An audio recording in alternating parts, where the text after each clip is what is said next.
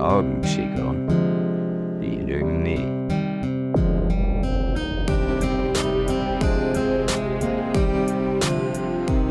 Herzlich willkommen bei Die Augen Chico, die lügen nie, dem Podcast, in dem Wirtschaftssenator David Laurin Radmar tiefe Einblicke in die Anwendung seiner Profiling-Methode gewährt. Dabei wird der Schwerpunkt auf die Analyse der Augen gelegt. In einer Welt, wo der Umgang mit dir selbst und anderen Menschen der Schlüssel zu Erfolg, Glück und Gesundheit ist, tritt die Betrachtung des Individuums ins Rampenlicht. Mach dich bereit, in eine Welt einzutauchen, in der du das Enneagramm als Werkzeug für die Entfaltung deines unternehmerischen Potenzials, deiner Führungsqualitäten und für erfolgreiche zwischenmenschliche Beziehungen nutzt. Mit der RP-Methode bringt David Laurin Radmer Licht in das Dunkel der Abgründe von der menschlichen Psyche und geht ihren Mysterien auf den Grund. Bist du bereit dafür, die Welt mit neuen Augen zu sehen?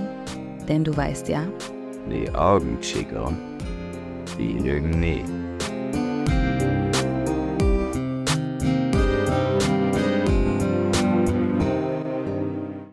So, Hallöchen Peter, schön, dass wir uns wieder hier versammelt haben. Schönen guten Tag. Heute haben wir ein wichtiges Thema mitgebracht. Heute wollen wir mal direkt gleich reinstarten. Die Woche war bis, bislang sehr, sehr gut. Wir haben ja jetzt schon Sonntag, wo wir das hier aufnehmen. Und äh, meine Woche war sehr produktiv. Wie war deine? Nicht produktiv, ich war krank. Aber nichtsdestotrotz bist du jetzt in alter Frische wieder bei uns und Halleluja. bereit, ein bisschen über das Enneagramm zu schwatzen mit mir, wie wir es gewohnt sind. Ja. Sehr schön. Okay, heute soll es darum gehen, warum es sinnlos ist, sich zu vergleichen. Das Thema haben wir uns ja schon vor einiger Zeit überlegt und wir haben ja auch schon so einen groben Ablaufplan gemacht, in welcher Reihenfolge wir so ganz grob welche Themen welche ansprechen möchten. Und ich finde das Thema aber besonders wichtig, aus dem einfachen Grund, weil viele Menschen da draußen sich automatisch vergleichen. Also ganz egal in welchem Kontext, da geben wir gleich auch noch ein paar Beispiele. Mhm. Aber es halt sehr wichtig ist zu verstehen, womit das zusammenhängt und ob das überhaupt sinnvoll ist und wenn ja, in welchen Situationen es überhaupt sinnvoll sein kann. Weil äh, das können die meisten ja einfach nicht durchschauen, wenn sie nicht die Struktur dafür haben. Könnte man sagen, weil es, es ist ja nicht eindimensional. Man kann es ja nicht äh, einfach nur schwarz-weiß sehen in der Hinsicht. Und ähm, deswegen freue ich mich sehr auf diese Folge. Absolut. Und vielleicht auch noch, wer dazu vielleicht noch ein bisschen mehr tendiert. Und Mhm, mhm. dass das vielleicht auch noch, je nach Enneagrammtyp, nochmal ein größerer Pain sein kann, wenn man Ja, ja. äh, das nicht beherzigt. Das ist vielleicht auch Ja. noch eine schöne Sache in dem Kontext. Eine sehr schöne sogar. Da können wir gerne drauf eingehen. Hervorragende. Strategie. Na gut, was wollen wir erstmal, ähm, womit wollen wir erstmal anfangen? Ich würde erstmal sagen mit den Basics. Warum ist das Thema denn überhaupt wichtig? Weil Mhm. vielleicht hört, also hört sich das der ein oder andere hier an und denkt sich, warum reden die denn jetzt über Vergleichen? Was hat das denn überhaupt mit den Themen von denen zu tun? Und Mhm. inwiefern spielt das überhaupt eine Rolle ähm, in der heutigen Zeit? Und da kann ich Kollege- Folgendes zu sagen. Kollege, hasst, Kollege hasst die Episode. Keine Vergleiche. Scheiße.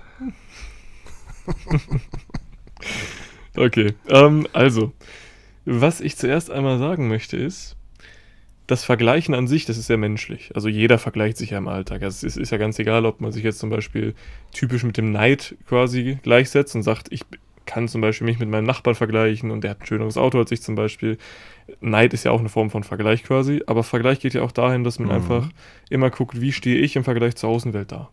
Und stehe ich besser da, stehe ich schlechter da. Und das ist natürlich auch für manche Typen ein größeres Leidensthema, kommen wir eben gleich noch zu. Aber zuallererst ist ja einfach eben wichtig zu verstehen, jeder macht das und keiner kann sich davor schützen. Ganz egal, ob man jetzt ähm, das Enneagramm kann, die RP-Methode kann oder eben nicht. Es geht nicht darum, dass man das verliert. Es ist nicht per se schlecht, sich zu vergleichen. Man muss nur eben wissen, wie man sich vergleichen muss und wie man damit umgehen muss, damit es für einen selbst sinnvoll ist und vor allem, dass es für einen selbst hilfreich im Alltag sein kann. Und das finde ich sehr wichtig an der Stelle. Und vor allem auch mit wem. Ja, ja, klar, logisch. Also das ist ja die absolute Basic-Voraussetzung. Also es ist, es ist ja klar, dass wenn äh, ich mich jetzt mit irgendwas vergleiche, was in keinem Kontext steht und was eigentlich komplett irrational ist und mich dann Mhm. dafür zum Beispiel schlecht fühle oder gut fühle, es macht relativ wenig Sinn.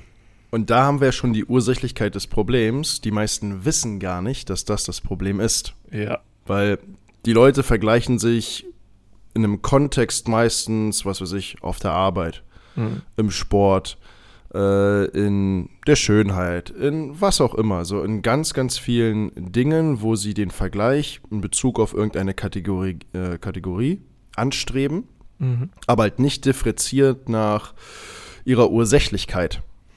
Was eigentlich viel mehr Sinn machen würde.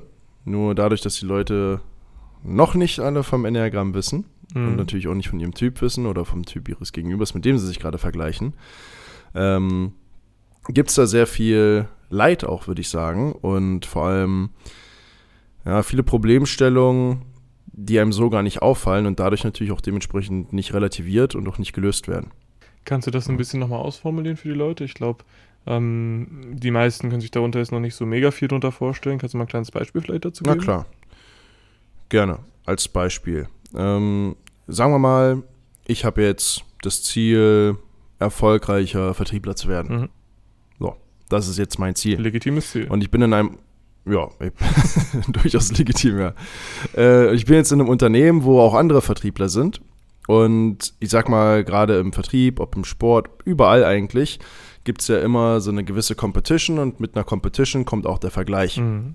Ne, der eine hat dann beispielsweise eine extrem hohe Arbeitsmoral, denkt sich, ich mache den ganzen Tag was, habe aber viel weniger Ergebnisse als der andere. Mhm. Ah, neidisch, unfair. Es, man vergleicht sich damit, man zweifelt dadurch eher. Man ist, wie gesagt, nicht in der Lage dazu, das zu relativieren und die Ursächlichkeit der Problematik wirklich zu sehen. Ne? Und nehmen wir mal an, du hast jetzt einen, eine Eins, Mhm. selbst halt eine Eins, unfassbar hohe Arbeitsmoral, Mhm. noch nicht so viel Empathie und Charisma vielleicht ähm, und arbeitet sich den ganzen Tag den Arsch wund und äh, es passiert aber gar nichts Ja. oder nur verhält, im Verhältnis zumindest weniger und du hast da eine, was weiß ich, extrem charismatische 3 oder eine Kontra 6 oder was auch immer, Leute, die vielleicht auch eine, eine gute Arbeitsmoral haben, nicht so exzessiv, aber vielleicht mehr, wie man neumodisch jetzt sagen würde, mehr Riss, ne, also mehr Charisma. kannst, kannst du mal ähm, kurz erklären, was das genau ist? Was Riss? Ja, also ich bin mir sicher, die, also viele wissen das nicht. Ich glaube, ich Ja, weiß, Charisma. was es ist, aber Also einfach Charisma. ist Charis Okay. Charisma, ja, genau. Komisches Ja, also Wort. im Endeffekt einfach, ja, das ist, bist du wieder mit deinem, Sagt man das wirklich so Opa-Status hier. heutzutage? es, sa- ja, Das ist aus der ist auch völlig egal. Im Endeffekt Charisma, ne, also, dass die Leute einen anderen Zugang zu Menschen haben, mehr Sympathie, vielleicht mal mehr einen Joke auf den Lippen haben, Mhm. ähm, nicht so steif sind. Ne, also, und dadurch auch ursächlich im Vertrieb vielleicht andere Resultate mit weniger Aufwand verbunden. Mhm. Wenn ich mich jetzt vergleiche, dann sorgt ein Vergleich in vielen Fällen, würde ich sagen, erstmal für negative Emotionen. Mhm. Nicht immer. Manche spornt das ja auch eher an. Ne, so, ich war zum Beispiel immer so jemand, mich hat dann der Ehrgeiz gepackt und ich konnte diese, ja, diese Wut oder was da aufkam, immer schön in Energie um, umformatieren. Aber das ist ja auch wiederum eine Typfrage. Mhm. Ähm, manche gehen daran ja auch zugrunde, schüren dadurch Ängste, Zweifel, dass sie es nicht schaffen, dass sie nicht gut genug sind und so weiter und so fort. Und dementsprechend lohnt es sich, wenn ich mich vergleiche mit anderen, auch meinen Blick hinter die Fassade zu, blick, äh, zu wagen und zu schauen, okay, gut, warum haben wir denn jetzt dieses Endresultat bei Person X und warum habe ich als Person Y ein anderes Endresultat, obwohl ich vermeintlich oberflächlich vielleicht das Ähnliche, das Gleiche leiste oder mache. Exakt, So. ja. Und wenn ich dorthin komme, wirklich zu sehen, warum passieren die Sachen, also okay, das ist jetzt wieder eine schöne Kopfmenschenaussage, ne, man muss es verstehen, aber für mich ist das die Wahrheit. Ja. Ne? Von daher, wenn, wenn ich verstehe, warum das passiert, dann kann ich es differenziert betrachten, dann kann ich das viel mehr für mich relativieren, habe dazu gar keine negativen Emotionen, sondern kann es viel mehr für mich rational betrachten und schauen, wie kann ich meinen Prozess iterieren Mhm. was habe ich denn falsch gemacht? Warum habe ich mit so viel Aufwand vielleicht nicht das optimale Resultat bekommen wie jemand anderes? Mhm. Warum funktioniert es bei dem? Liegt es an mir? Liegt es an ihm? Was auch immer. Ne, und wenn ich das alles für mich so dekodieren und dechiffrieren kann, dann wird dieses ganze Bild klarer und da macht ein Vergleich auch Sinn, weil ich mir dann die positiven Aspekte daran rausziehen kann und sinnvoll für mich benutzen kann. Und eben nicht einfach nur an einen Haufen Fragezeichen und Leid Ja, äh, ja. zugrunde gehe und mir noch mehr Steine in den Weg lege, Ja. als ich ohnehin schon Man habe. muss ja auch dazu sagen, die meisten, also es gibt ja immer so zwei Faktoren, die man beachten muss, egal was man jetzt im Leben macht. Es gibt einmal diesen äußeren Faktor und den, den inneren Faktor. Nehmen wir mal an, da ist jetzt jemand, Mhm. der hat jetzt zum Beispiel diese Situation, die du jetzt beschrieben hast. Da sind zwei Leute und der eine hat bessere Ergebnisse mit den gleichen Dingen als der andere. Jetzt ist es natürlich, also eine logische Konsequenz von dem anderen dann zu gucken, was macht er anders im Außen. Das heißt, hat er vielleicht noch ein bisschen anderen Prozess, hat er andere Routinen, irgendetwas, wo man eher, halt eher eben sagen kann, das kann ich mir abgucken von denen und dann wird es bei mir hoffentlich auch klappen. Mhm. Und das Interessante ist, wenn da jetzt so jetzt beispielsweise der gleiche Menschentyp ist und die sind beide der gleiche Menschentyp, dann funktioniert das. Sobald es aber nicht Unfassbar gewährleistet gut. ist, funktioniert es absolut nicht. Das heißt, wenn er dann sagt, Ja. ich muss die Routine des anderen etablieren, dann kann er super unglücklich und unerfolgreich damit bleiben und werden nochmal Ja. zusätzlich, weil er eben nicht weiß, was er für Spielregeln hat. Also man muss immer den inneren Kontext oder das innere Wesen eines Menschen mit ähm, der Relation des Äußeren quasi vergleichen können. Absolut richtig. Also das, was du gerade angesprochen hast, wenn ich da mal so in meine Laufbahn zurückblicke, einer meiner ersten Mentoren äh, war eine Contra 6. Mhm. So. Und ich habe alles von dem aufgesogen Mhm. und konnte es eins zu eins perfekt adaptieren Ja, und klar. hat super funktioniert. Und da muss ich aber an einen anderen Klienten von ihm gerade denken, der eine selbsterhaltende 6 war, der dadurch überhaupt gar keinen Erfolg hatte. so. Logischerweise. Ne? Ob, offensichtlicherweise. Ähm, es ist aber auch, aus meiner Sicht jetzt, das geht vielleicht an alle Coaches, die hier zuhören, ähm, oder für Dienstleister im Endeffekt auch, ne? Mhm. wenn ihr in der Lage dazu seid, zu differenzieren, dann könnt ihr nicht nur die Leute, die vielleicht den gleiche, die gleiche tiefenpsychologische Fixierung haben wie ihr, erfolgreich machen, sondern könnt halt dementsprechend auch adaptieren und euch in die Lage eures Gegenübers versetzen und auch diese Leute erfolgreich machen, was eure Kundenzufriedenheit in ganz andere Dimensionen befördern Ja, würde. und da muss ich auch Ja. ganz, also ganz klar dazu sagen, das ist einer der Hauptgründe, die ich sehe, warum überhaupt der Coaching-Markt zum Beispiel so verrufen ist in Deutschland. Der ist ja sehr verrufen Safe. und der ist auch, das hat ja auch einen Grund und das ist auch, auch aus meiner Sicht berechtigt, muss ich sagen, weil die allermeisten Mhm. da eben das eben nicht machen können, weil sie nicht wissen wie. Das heißt, sie haben ja kein System, wo sie auf die Menschen individuell eingehen können, sondern haben zum Beispiel ein System, was für sie funktioniert hat, sagen dann, ich habe das Thema selbst bei mir schon so gelöst, soll jetzt bei anderen auch klappen und deswegen habe hab ich jetzt Kunden, denen ich das zeigen will und die allermeisten von ihren Kunden sind aber, aber wahrscheinlich, höchstwahrscheinlich nicht der gleiche Enneagramm-Typ wie sie und das führt dann dazu, dass sie damit keine Kundenerfolge haben und das führt dazu, dass Coaches als Scammer bezeichnet werden können ganz schnell, weil es einfach wenig Mehrwert dann für die Person bietet, die dann eben das Produkt gekauft hat bei dem, beispielsweise. Ne? Abs absolut. Und jetzt guckt ihr mal den Großteil der Coaches an. Ich unterstelle, da sind Kontrasechser drin, die, wenn sie eine Struktur haben und die funktioniert, denken, das ist der Mhm. heilige Gral und alles andere ist Schmutz. Da sind wahrscheinlich Einser dabei, die irgendwie was perfektionieren wollen, die dann noch stoischer in ihrem in ihren Schemata gefangen sind quasi. Ja, da werden, Da werden ja. ein paar Siebener am Einserpunkt sein. Da werden auch Siebener sein, die einfach Leuten zeigen wollen unter der Hand, wie man Leid verdrängt. Äh, und das Ja. quasi tarnt als wir lösen Probleme auf. Das gibt es auch ganz viel, das ist auch lustig. Stimmt. Da hatte ich erst letzten Monat einen. Ja, ja, die, die, also die findet man wie Sand am Meer aus meiner Sicht. Also das ist nicht schwer, die zu finden. Ja, Ja, Das ist auch gut. Aber das, das ist halt extrem weit verbreitet und ich sag mal gerade die Leute, die aus dem Coaching-Segment auch schon vielleicht bei uns Kunde sind, äh, ich glaube, die können da ein Lied von singen, was, Ja. was der Unterschied ist, wenn man das mal differenziert betrachtet. Ähm, ist aber egal, ob du das jetzt im Coaching-Bereich hast, sag mal, wenn ich es jetzt auf mich beziehe und du halt einen Haufen äh, Vertriebspartner schulen musst, führen musst, es ist ja im Endeffekt das gleiche wie ein Coach, Mhm. wenn man so will, Ja. weil du den Leuten auch etwas beibringen musst, die erfolgreich machen musst, etc. Du bist eine. Führungsperson, ja. Ähm, ja, als Führungskraft, genau. Also, ob ich jetzt Coach bin oder ein Teamleiter oder was auch immer, es macht eigentlich keinen großen Unterschied. Ja. Zumindest ähm, in der Hinsicht. Ja. Ja, in der Hinsicht, ja. Ähm, Habe ich auch äh, Quantensprünge gemacht, was meine Führung anbelangt, aus meiner Sicht. Hm. Im Verhältnis zu vor der Zeit, vor dem Enneagramm, vor David Radmer. Ja, aber also das hört sich immer, also ich will, dass es nicht falsch rüberkommt. Ich habe das Gefühl, manchmal dadurch, dass ich die Dinge so darstelle, wie ich sie darstelle, wirkt das so ein bisschen durch die Blume so, als ob ähm, das der einzige gute Weg ist und alles andere Bullshit ist. Und ich möchte dazu einmal ganz kurz sagen, dass ich gar nicht mich über Leute heben möchte mit dem Thema, sondern ich denke mir einfach, es ist doch klar, wenn du diese Strukturen dahinter nicht verstehen kannst, und das ist ja nicht die Schuld der Menschen, weil das kennen die einfach nicht das Thema, weil es so unbekannt ist. Und dadurch, dass sie das nicht kennen, können sie ja dieses Wissen auch gar nicht haben. Dadurch, dass sie das Wissen nicht haben, können sie es auch nicht anwenden. Das heißt, du darfst ja niemandem, auch keinem Coach zum Beispiel, böse jetzt sein, dass er sein Dogma auf andere überträgt, weil er weiß ja gar nicht, dass es nur sein Überhaupt Dogma nicht. ist. Und das ist mir immer ganz wichtig, weil ähm, Menschen damit sich oft ein bisschen confusen, also selbst ein bisschen äh, verirren im Kopf, weil sie sagen, okay, da sind jetzt ganz viele Dinge, ganz, ganz viele Modelle, ganz viele Ansätze und ähm, David sagt jetzt, das ist jetzt der einzig wahre. Und ich sage da immer gerne zu, eigentlich will jeder an die gleiche Wahrheit ran, aber äh, Hm. es ist immer eine Frage von, wie effizient und wie objektiv kann man das Ganze gestalten, weil in vielerlei Relationen das eben sehr subjektiv auch werden kann. Da muss man ganz genau aufpassen, finde ich.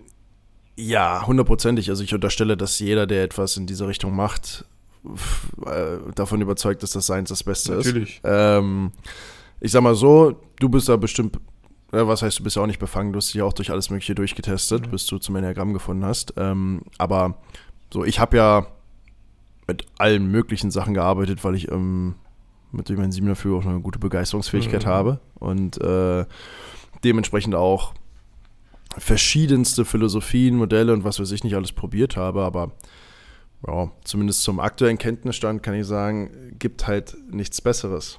Und das, also das Problem, also ich würde sagen, überzeugt euch einfach selber davon. Ja. Probiert es aus und dann werdet ihr es eh sehen, Ja. so relativ salopp gesagt. Ähm, um aber nochmal auf diese ganze Ursächlichkeit zurückzukommen, mir ist gerade noch eine gute Metapher eingefallen, die das schön plakativ untermalt, diese Problematik mit dem Vergleichen und das aber ohne die nötigen Informationen oder nicht zu wissen, auf welcher Ebene muss ich mich denn beispielsweise vergleichen. Mhm. Weil die Menschen haben meistens das Problem, dass sie es auf vielen Metaebenen tun, aber eben nicht auf der entscheidendsten. So, Ja. Das ist ungefähr so, als ob ich, ich bin jetzt ein Basketballer, so, und ich bin kleinwüchsig.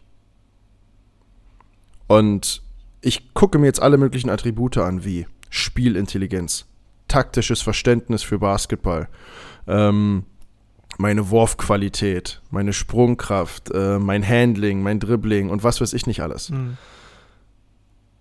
Aber ich bin einfach so klein beispielsweise, 1,20 oder so, ne? dass es scheißegal ist.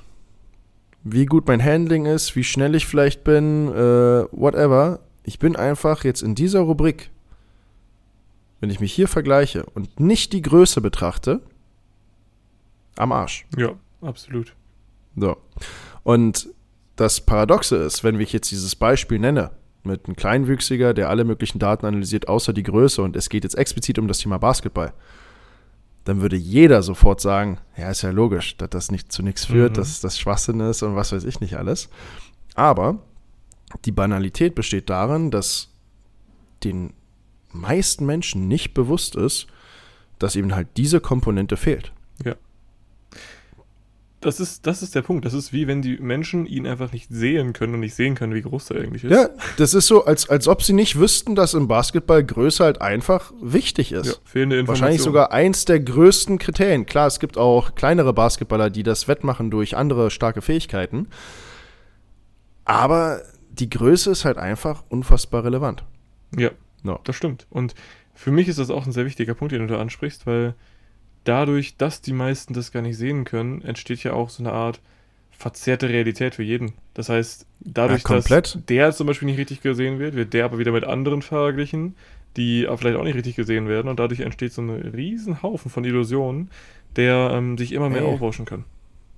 Beste Beispiel, Andrew Tate. Andrew Tate als sexuelle Acht ist so polarisierend, dass gefühlt jeder, jeder Keck, der dem zuschaut, denkt, ich muss das jetzt alles genauso wie er machen. Ja, Und das funktioniert in keinster Weise, weil das irgendwelche, ja, ja, in, in Relation dazu, enneagrammatisch betrachtet, irgendwelche Larrys sind, ja.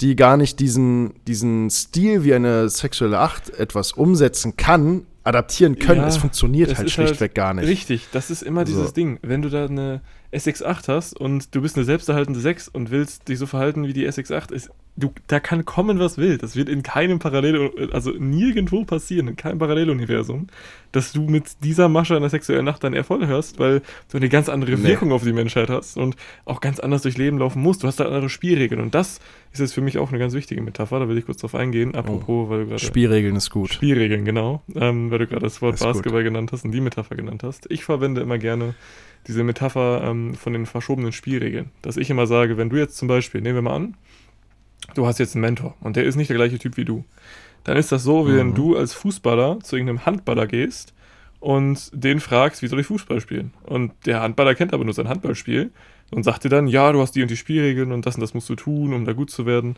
Dann macht der Fußballer das und vielleicht deckeln sich ein paar Dinge. Sowas wie, ja, du musst auch dann irgendwie Ausdauer trainieren oder sowas, beispielsweise jetzt mal banal gesagt.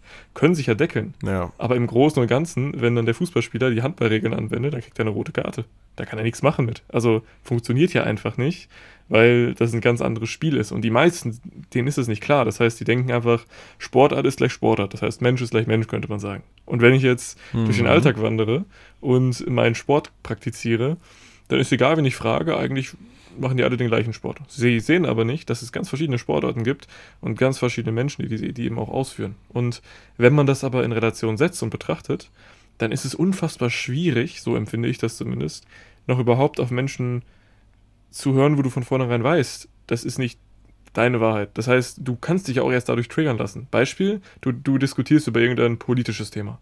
Und du diskutierst gegen eine Eins zum Beispiel, die sehr, sehr schwer in die Knie zu zwingen ist und das eh nie zugeben würde, wenn sie mal Unrecht hätte. Im unbewussten Fall. Das heißt, du sitzt da und regst dich tierisch darüber auf, dass diese Eins das nicht versteht. Wenn du, du jetzt aber weißt, warum sie, über, sie das überhaupt so sieht und warum sie es nicht verstehen möchte und alles darum quasi verstehen kannst und dieses Verständnis immer wieder schärfen kannst, dann tust du dich unfassbar schwer, so war es zumindest bei mir, dich noch groß darüber aufzuregen, weil du dir ja denkst, es ist doch klar, der berichtet mir gerade von seinem Fußballspiel oder von seiner Sportart, von seinem Handballspiel in dem Fall.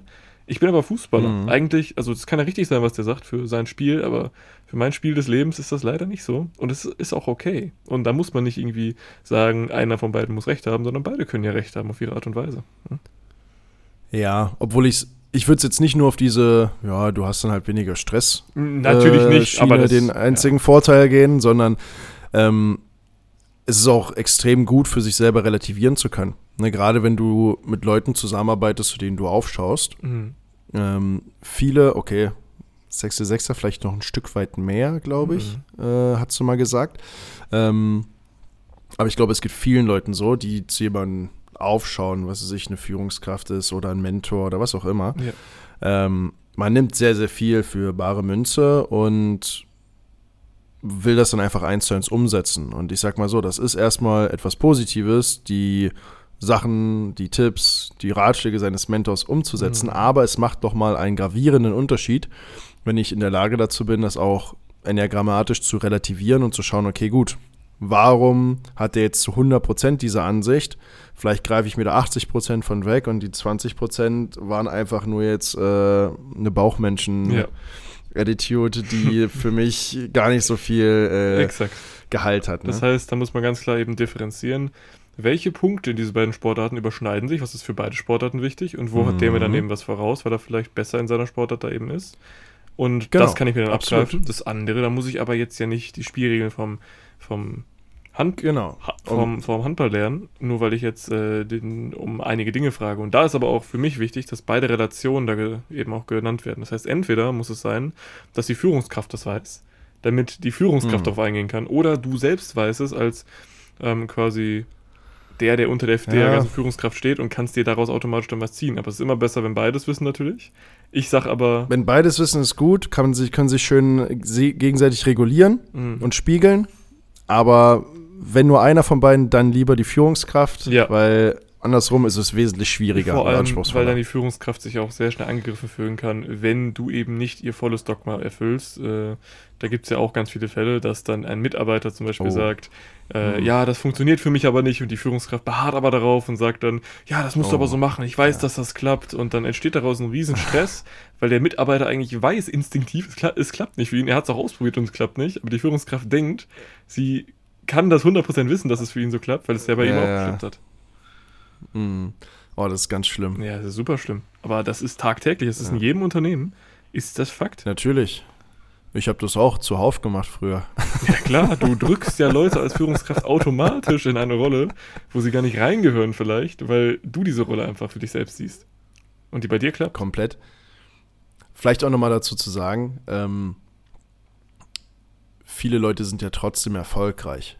Ne? Ja. Also auch ohne dieses Wissen und ohne diese Fähigkeiten. Ja, klar. Aber, aber, es macht einen derartigen Unterschied nochmal, äh, sich zu produktivieren und nochmal viel mehr rauszuholen. Also ich unterstelle, dass, dass Leute, die sowieso schon erfolgreich sind, mit diesem System einfach alles andere outperformen.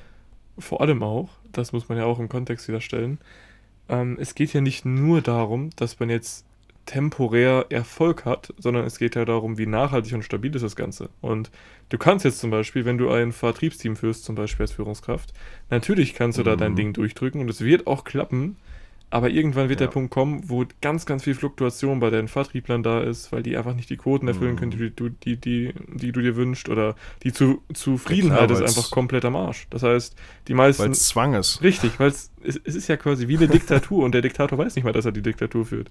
Und das Interessante ist Ja. ja, dass die, es meint ja jeder nur gut. Die Führungskraft möchte ja auch, dass die anderen eher erfolgreich werden können, dass die anderen damit auch gut fahren, dass die anderen zufrieden sind, die Mitarbeiter. Das Problem ist nur, Immer. sie kann es nicht gewährleisten ohne die Information, ohne, ohne das Wissen. Und das führt halt Mhm. dazu, ich habe mir letztens äh, im Zuge ähm, meiner, kleinen Amts, äh, meiner kleinen Amtsantrittsrede beim Wirtschaftssenat, habe ich mir ein paar Studien angeschaut zur Mitarbeiterzufriedenheit. Ja. Hast Und das erzählt, ist, äh, ja. ich, ich, ich finde das sehr erschreckend, zu wissen, dass sieben von zehn Mitarbeitern in Europa im Schnitt innerlich gekündigt haben schon, weil die sich einfach nicht gut fühlen im Unternehmen. Und global sind es halt sechs von zehn und dann ist Europa nochmal eine Stufe drüber. Es ist wirklich, also ja, für mich aber komplett da musst du auch noch sagen, da sind ja in der Statistik dann nicht mal die mit drin, die schon gekündigt haben. Richtig, genau. Und das, das Interessante ist ja jetzt, das führt ja dazu, dass vor allem, jetzt stell dir mal vor, ein großer Konzern, Mercedes oder sowas, die haben jetzt tausende Mitarbeiter. Und die haben theoretisch gesehen 70% von diesen Leuten fluktuieren weg, sobald die ein besseres Angebot kriegen, sobald die einen besseren Job vorgeschlagen kriegen, sobald sich die Möglichkeit ergibt, dass sie da kündigen, weil die einfach nur arbeiten, um das Geld dazu verdienen. Was glaubst du, was Mhm. das für ein Hebel ist? Wenn nur ein Bruchteil von diesen Menschen stabil bleiben könnten und das Unternehmen weiß, ich kann mit denen festrechnen, weil die sich auch engagieren, weil die sich wohlfühlen und die auch, auch eine Vision hintersehen. Und das nicht, weil ich viel Aufwand betrieben habe, sondern einfach, weil ich diese simplen Informationen aus der RP-Methode und aus dem Enneagramm einfach nur in die Anwendung gebracht habe, was null Aufwand eigentlich ist. Ja, und jetzt musst du noch mal dazu als Rattenschwanz sehen, alle Leute, die in der Führung sind, die meistens ja ein Motiv von ja, unternehmerischen Denken haben, sie wollen Prozesse automatisieren, strukturieren, wenn es unter dir immer wieder wegbröckelt und du immer wieder mit der Peitsche das quasi machen musst, Mhm. das raubt dir auch viel mehr Energie, als das auf dem harmonischen Weg zu machen. Ja. Einerseits hast du dadurch auf der Arbeitsebene einen, eine schlechtere Energie, würde ich jetzt sagen, und mehr Zwang. Aber auch auf persönlicher Ebene hast du ja ein ganz anderes Feedback von den Menschen, mit denen du am meisten Zeit verbringst. Also ich Mhm. kann sagen, mit meinen äh, Vertriebspartnern verbringe ich am meisten Zeit in meinem Leben und halt mit meiner Freundin. So, aber das sind die Menschen, mit denen ich mich permanent um, umgebe. Und wenn ich quasi nicht das Feedback auf einer persönlichen, zwischenmenschlichen Ebene, auf einer positiven Ebene zurückbekomme, dann macht mich das ja auch als Führungskraft mürbe und unglücklich. Ja. Das heißt, du hast als Mitarbeiter, äh, als, als Geschäftsführer oder als Firmeninhaber nicht nur das Problem, dass deine Angestellten unzufrieden sind, wegflukturieren, sondern du hast halt keine Nachhaltigkeit, was die Glücklichkeit und Zufriedenheit deiner Führungskräfte anbelangt. Ja. Und das ist, es ist der Tod. Das ist ja für Also- eigentlich jedes Unternehmen der Tod, wenn es nicht planbar das machen kann. Ich meine, die können ja Prozesse Komplett. und sowas alles mit Zahlen, Daten, Fakten noch lösen und sich das anschauen, aber Problem ist immer, wenn die menschliche Komponente einfach nicht klar ist und sie, sie kann nicht klar sein, wenn du da nicht strukturiert und vor allem wissenschaftlich gegen Arbeit oder mitarbeitest. Ähm, und es ist, da ist halt wirklich die RP-Methode und das Enneagramm fast schon das Beste, also es ist, es ist das Beste, was du machen kannst, zumindest was auch meinen Kenntnisstand äh, betrifft. Und ich habe mich kennen, ja. sehr, sehr viel mit diesen Themen beschäftigt. Ich habe ja alles ausprobiert. Und ich muss ehrlich sagen, alles, wir haben ja auch schon einen Podcast gemacht über dieses Thema, warum andere Modelle nicht so zielführend vielleicht sein können, etc. Und ähm, aus Mhm. meiner Sicht ist es ja auch wichtig, dass man das immer in Relation auch setzt was für einen Wert das für ein, für ein Unternehmen hat. Weil es ist ja nicht so, dass wenn man jetzt zum Beispiel, nehmen wir mal an, jemand lernt jetzt Menschen damit besser zu lesen, zu verstehen. Es ist ja nicht so, dass das jetzt äh, am ersten Tag direkt ähm, die Verkaufsquote oder Führungsquote um 100% steigert, sondern es ist ja ein schleichender Prozess. Aber die, ähm, die Folgen davon, die, die ganzen Konsequenzen positiverweise, die sind so groß und so enorm, dass dadurch extrem viel ins Rollen kommt, automatisch, ohne dass du irgendwas dafür tust. Das heißt, es ist nicht dieses aktive, ich muss jetzt zum Beispiel einen Prozess iterieren oder einen Prozess jetzt einführen, sondern es geht vielmehr darum, du weißt schon instinktiv, wie du diesen Menschen dann führen musst und es ist für dich halt ein minimaler Aufwand eigentlich. Und es ist wirklich mhm. nicht die Welt, das dann noch zu machen. Und für dich ist es als Führungskraft leichter, für den Mitarbeiter ist es leichter, weil der fühlt sich verstanden und motiviert und wird auch weniger krank geben. Das ist ja noch ein Thema, Krankheitstage. Was glaubst du, wie viele oh, ja. Unternehmen darunter leiden, mhm. dass Menschen oder die Mitarbeiter sich einfach Furchtbar. immer krank schreiben lassen? Da geht so viel Arbeitskraft verloren. Ja. Das machen die ja nur, weil die gar keinen Bock zu haben, halt haben zu arbeiten. Logischerweise, weil sie nicht gut angeführt werden zum Beispiel. Oder denken, ja, ihr Chef ist ein halt Arschloch. Ja, und weil sie natürlich nicht glücklich sind, ne? Ja, klar. Und das ist das nächste Thema, wenn, wenn die Leute, die bei dir arbeiten, auch durch dieses ganze Wissen im Privatleben glücklicher sind, dann schleppst du die Probleme halt auch nicht mit auf Arbeit. Exakt. Das ist auch noch ein schöner Nebeneffekt. Aber ich würde sagen, wir haben jetzt relativ viel über diese ganze Thematik gesprochen. Wollen wir vielleicht noch mal kurz darauf eingehen, damit die Leute vielleicht auch noch einen handfesten Benefit haben zur Anwendung, welche Enneagramm-Typen dieses Thema vielleicht noch ein bisschen mehr tangiert als andere. Ja. Ganz klar kann man da sagen, die Vierer sind da auf einem äh, sehr, sehr starken äh, Vormarsch, sagen wir es mal so. Also für jeden, der es nicht weiß, der hier gerade zuhört, Typ 4, ähm, der hat als Leidenschaft, also das, was ihm Leid schafft, wortwörtlich, ist bei dem ähm, eben der Neid, also der Vergleich mit der Außenwelt, mit den anderen. Das heißt, der macht das noch viel, viel stärker noch als andere, auch wenn das natürlich jeden betrifft, das Thema. Aber die vier leidet da wirklich sehr stark drunter, weil sie sich dadurch immer wieder entwertet selbst. Weil sie dadurch immer wieder zum Beispiel sich im Außen abgleicht mit irgendwelchen Leuten, wo es eigentlich irrational ist. Beispiel, also ist ein, ex, ex, also ein sehr extremes Beispiel, aber ähm, also hört sich lustig an, aber es ist, es kam wirklich schon vor, ich habe das schon mal gehört. Da gab es eine vier und die hat noch nie in ihrem Leben Sport gemacht, ist einmal joggen gegangen und hat sich dann total dran abgefuckt und hat sich total dran abgenervt, dass der andere, der schon seit fünf Jahren jeden zweiten Tag joggen geht, mehr Ausdauer hat als sie. Und ich habe das so gehört und dachte mir so, ja, was willst du da sagen? Aber das ist ein gutes Beispiel für so einen negativen Vergleich, der absolut irrational ist, der aber stattfindet. Hm. Vor allem natürlich bei Vierern, das ist ein Extrembeispiel natürlich, ist auch nicht bei jeder Vier so stark immer, aber ähm, als ich das gehört habe, dachte ich mir, das ist ein absoluter Prototypbeispiel davon. Ähm, und bei anderen Menschen ist es ja auch so, nur dass die ähm, das in einer anderen Hinsicht wahrscheinlich haben und sich dadurch dann nicht eben nicht geliebt fühlen, wie so eine Vier, sondern vielleicht äh, dadurch sich unsicherer innerlich fühlen oder dadurch sich angegriffener fühlen. Da gibt es ja ganz, ganz viele Mittel und Wege. Aber wenn du jetzt eine mhm. Vier bist, ist es natürlich für dich deutlich schwieriger damit umzugehen, weil das auch eben gleichzeitig dein blinder Fleck ist. Bei anderen Typen ist es nicht der blinde Fleck, ähm, aber äh, ja, Ansonsten, welche Typen würdest du sagen, kommen noch in die Frage? Wahrscheinlich Leute, die vier im Stresspunkt haben, mutmaße ich mal. Ja, also die Einser äh, auch sehr stark und die fühlen sich dadurch halt sehr angegriffen, wenn sie dann merken, oh, der andere, der, der, der hat irgendwie so symbolisch gesehen eine größere Streitmacht als ich und äh, ähm, der ist mhm. weniger angreifbar als ich, das heißt, der könnte mich angreifen und dann ist aber ganz schwierig. Also jeder vergleicht sich auch mit der Außenwelt. Ähm, bei den Vierern ist es besonders stark. Ähm, ansonsten die Sechser Kann man auch differenzieren auch zwischen sozial, sexuell, selbsterhalten vielleicht? Ja. Kann man da eine Tendenz noch abwägen? Bestimmt sexuelle Subtypen, oder? Klar, also es hängt immer da, davon ab, mit, in welchem Fokus. Die sexuellen Subtypen zum Beispiel vergleichen sich halt in der Partnerschaft zum Beispiel viel mehr, während so, so mhm. soziale Subtypen sich viel mehr in der Gruppe vergleichen, also mit der Gruppe, und selbsterhaltende Subtypen ja, okay. mit dem Themen der Selbsterhaltung halt. Und das ist, das sind die Unterschiede. Also der Fokusbereich ist halt einfach ein anderer. Mhm. Aber grundlegend ist das immer das gleiche Thema. Was ich noch kurz sagen wollte. Ich dachte, dazu, ja. Ich dachte, wegen diese, die sexuellen Subtypen haben ja oftmals das Problem, sich immer entwerter zu fühlen. Exakt, ja, ja, klar. Dass es dadurch äh, vielleicht noch ein Stück weit mehr. Das ist auch stärker Das- bei denen, aber das ist bei denen halt nur stärker in dieser zwischenmenschlichen Beziehung, in dieser 1 zu 1 Beziehung. Woanders eben nicht. Also Okay, mit den verstehe. Gruppen vergleichen die sich Mhm. nicht so krass.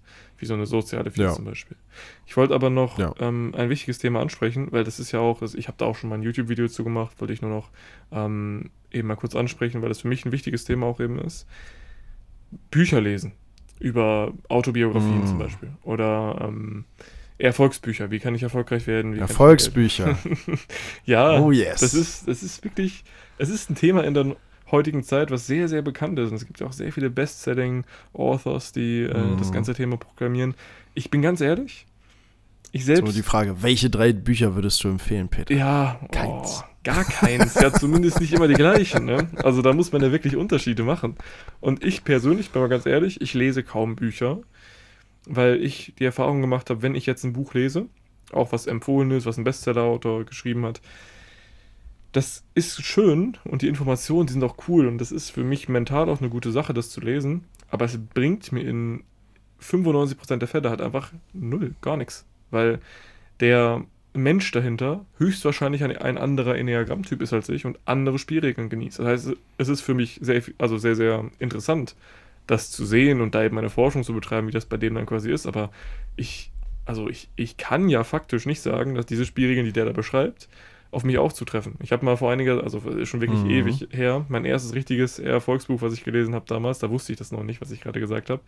Ähm, das hat ein äh, Typ 1 geschrieben. Der hat den ganzen Tag in diesem Buch nur darüber geredet, wie man sich selbst optimieren kann, wie man äh, durch die eigene Perfektion Erfolg im Außen schaffen kann und sowas, durch ganz viele moralische Dinge auch. Und ich habe das gelesen, Mhm. habe das halt versucht anzuwenden, habe aber gemerkt, bei mir funktioniert das gar nicht so, wie er das eins zu eins, Schritt für Schritt, er hat das wirklich eine Schritt-für-Schritt-Anleitung geschrieben. Ich habe jeden Schritt befolgt Was sonst? und habe mich, ja klar, logisch. und ich habe mich so dran abgefuckt, dass ich mir dachte, das kann doch nicht sein, dass, dass ich einfach zu blöd bin, das umzusetzen. Das heißt, Menschen lesen das Buch, wollen es anwenden, denken, die, also die ganze Schuld liegt bei denen, dass es nicht funktioniert und dadurch entsteht Ja, dann noch klar. ein geringeres Selbstwertgefühl, als sie eh schon haben. Und jetzt stell dir mal vor, du wärst jetzt noch mit dem in Austausch gegangen. Bist nicht auf irgendeiner Pressekonferenz Mhm. oder wo auch immer, in welchem äh, Kontext. Dann Hm. hätte die dir gesagt, ja, du musst halt das, dies und das machen. Ja, ich habe das alles gemacht. Ja, bist halt einfach ein dummes Stück Scheiße da. Warum hast du es nicht so gemacht? Ja, das ist also aus meiner Sicht sehr, sehr fragwürdig, beziehungsweise da muss man sehr stark aufpassen. Ich, ich, ich nehme es diesen Autoren ja nicht übel, weil für die Leute, die der gleiche Nö. Typ sind wie die, ist es super genial, dass sie ein Buch schreiben. Problem ist nur, dass ja, Ja. keiner differenziert, was das angeht. Deswegen wünsche ich mir eigentlich äh, ganz, ganz hinten in meinem Hinterkopf noch, dass man irgendwann eine Welt hat, wo man zwischen diesen Oh. Dingen differenzieren kann und ein Weißt? Schulsystem darauf aufbauen würde für die einzelnen Typen zum Beispiel. Oh, das ist krass. Oder? Du kennst ja immer so auf DVDs und so steht ja FSK 12, FSK 18. Ja. Stell dir vor, auf jedem Buch wäre so unten rechts so ein kleiner Sticker, was für ein Enneagramm-Typ äh, das war, der das Buch verfasst hat. Ja. Und auf dieser Basis kannst du dann im Bücherregal gucken, okay, was, was halt, passt das denn wäre wirklich zu richtig genial. Oder stell Das dir wäre vor, krass. du hast zum Beispiel äh, eine Doku und ähm, die Informationen darin sind zwar immer die gleichen, aber du kannst irgendwann zum Beispiel statt eine andere Sprache einstellen, einfach einstellen, dass der ein anderes Wording verwendet, dass du das als Enneagramm-Typ viel besser aufnehmen kannst beispielsweise und da super draus lernen kannst. Das sind jetzt nur ein paar weiterführende Gedanken, aber ich finde das krass. Okay, das, das, ist, das ist schon ein bisschen anspruchsvoller, glaube ich. Natürlich, aber, ich finde das schon cool, Ah, der Gedanke. Aber, ja, auf Ist jeden Fall. Warum Ist nicht? ja Zukunftsmusik, aber. Warum nicht? Da irgendwann bei Netflix hast du so bei der Sprachauswahl einfach 80 Möglichkeiten, weil du für jeden Enneagramm-Typ, Jede jede Sprache. Language, Ja, ja, ja. so. Logisch, logisch. Aber das sind die wichtigen Themen erstmal. Also ich würde sagen, wir machen es jetzt, jetzt auch nicht mehr noch viel länger. Ich finde, wir haben schon sehr viel Gutes Nö. gesagt. Das Grundthema kam Reicht. sicherlich auch gut an.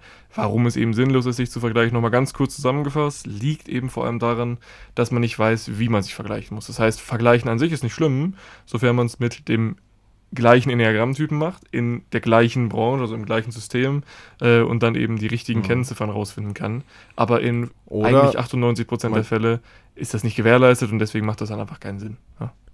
Oder man ist halt in der Lage dazu, selber differenzieren zu können. Richtig. Also wenn ich jetzt von einem, als, als Fußballer äh, mich mit einem Basketballer, der auf dem höchsten Niveau Basketball spielt, unterhalte, dann muss ich halt differenzieren können, okay, will ich mir jetzt anhören, wie der dribbelt, das bringt mir im Fußball nichts, aber wie der vielleicht psychisch vom Mindset her das für sich löst. Mhm.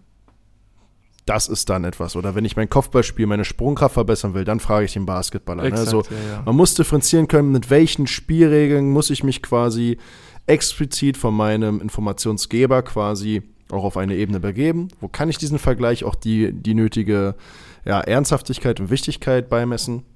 Und wo sollte ich das vielleicht eher differenzieren und für mich ablegen als, ja, ist in seiner Welt so, bei mir vielleicht eher nicht. Also man kann. Und wobei man, ganz wichtig noch, wobei man unbedingt aufpassen sollte, jetzt nicht in so eine äh, Schema verfallen im Sinne von, ja, ich, du bist ja nicht der gleiche Typ, deswegen kannst du mir nichts mehr sagen. Ja, ja, ja. Da höre ich schon so diese, diese Einser, oh, diese Einser-Voice habe ich gerade schon rausgehört. Ähm, ganz böse Falle. Lasst euch dabei Zeit, das ist ein Prozess. Ne? Ähm, und jeder kann dir auch etwas mitgeben, was für dich gut ist. Ja. Du musst nur eben wissen, was es davon Hundertprozentig. ist. Ne? Also na, Richtig, da richtig. darf man keine Arroganz draus entwickeln. Das ist immer wichtig. Das ist ein guter Nee, Punkt, dass du noch Das sagst. ist, das ist auch, weil da habe ich schon die sozialen Einsätze äh, im, Ja, im natürlich, gehabt, Peter. die äh? Die habe ich auch schon gehört, wie Fanfaren in meinem Kopf. Na gut, also man kann auf den Punkt bringen, würde ich sagen, Okay. vergleichen ist in den meisten Fällen nicht sinnvoll, es sei denn, man kann differenzieren. Man kann aber erst differenzieren mit einem klaren System, wie zum Beispiel mit dem Enneagramm und der, R- also in Kombination mit der RP-Methode.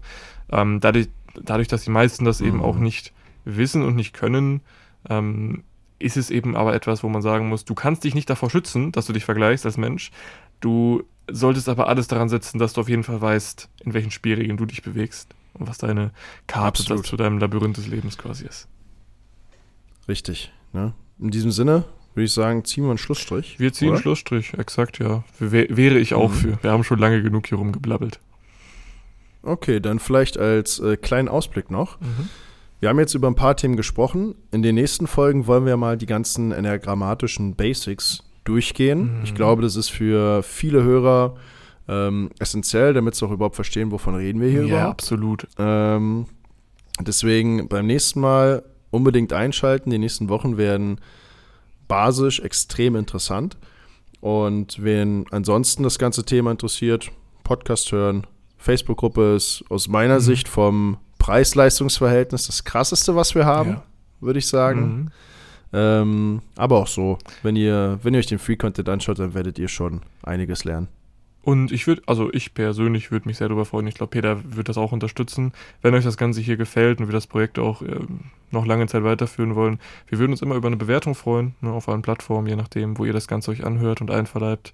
Weil uns ist eben auch wichtig, euer Feedback einzuholen. Und wir wollen ja auch in Zukunft sehr viel eure Community ähm, Wünsche auch mal befolgen und mal etwas auch aufnehmen, wo ihr euch e- auch im expliziten Thema zu wünscht. Gerade sind wir noch ein bisschen bei den Basics hier.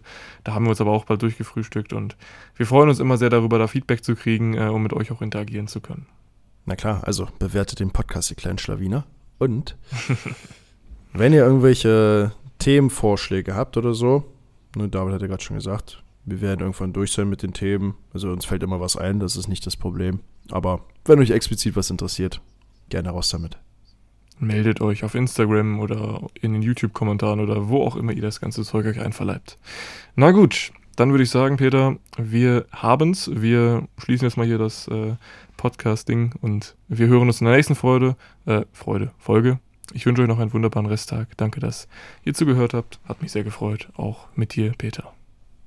Dito, Tschüssi. ciao.